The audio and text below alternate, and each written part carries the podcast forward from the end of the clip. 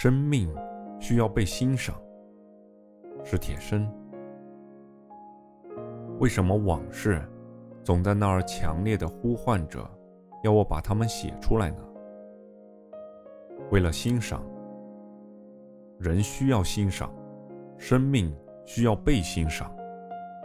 就像我们需要欣赏我们的爱人，就像我们又需要被爱人欣赏。重现往事，并非只是为了从消失中把他们拯救出来。从而使那部分生命真正的存在，不，这是次要的。因为即使他们真正存在了，终归又有什么意义呢？把他们从消失中拯救出来，仅仅是一个办法，以便我们能够欣赏，以便他们能够被欣赏。在经历他们的时候，他们只是匆忙，只是焦虑，只是一物喜。以己悲，他们一旦被重现，你就有机会心平气和地欣赏他们了。一切一切，不管是什么，都融化为美的流动，都凝聚为美的存在，成为美，进入了欣赏的维度，一切才都有了价值和意义。说生命的终极价值和意义是美，仿佛有点无可奈何。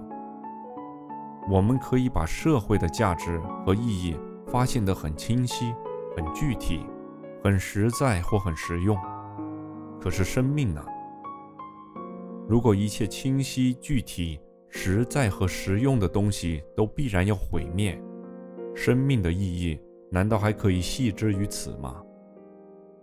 如果毁灭一向都在潜伏着，一向都在瞄准着生命，那么？生命原本就是无用的热情，就是无目的的过程，就是无法求其真而只可求其美的游戏。所以，不要这样审问小说：到底要达到什么？到底要说明什么？到底要解决什么？到底要完成什么？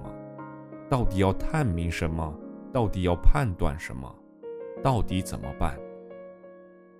小说。只是让我们欣赏生命这一奇丽的现象，这奇丽的现象里包含了上述的到底和什么，但小说不负责回答它。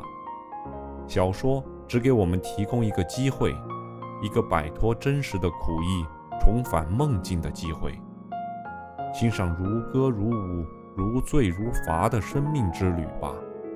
由一个亘古之梦所引发的这一生命之旅。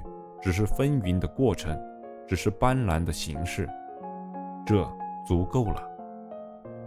我每每看见放映员摆弄着一盘盘电影胶片，便有一种神秘感，心想：某人的某一段生命就在其中，在那个蛋糕盒子一样的圆圆的铁盒子里，在那里面被卷作一盘，在那儿存在着。那一段生命的前因后果，同时在那儿存在了。那些历程，那些焦虑、快乐、痛苦，早都制作好了，只等灯光暗下来，放映机转起来，我们就知道是怎么回事了。于是我有时想，我的未来可能也已经制作好了，正装在一只铁盒子里，被卷作一盘。上帝正摆弄它。未及放映，随着时光流逝，地转星移，我就一步步知道我的命运都是怎么回事了。于是我又想，有一天我死了，我一生的故事也已揭晓。那时我在天堂或在地狱看我自己的影片，啊，这不是我吗？啊，我知道我都将遇到什么。你们看吧。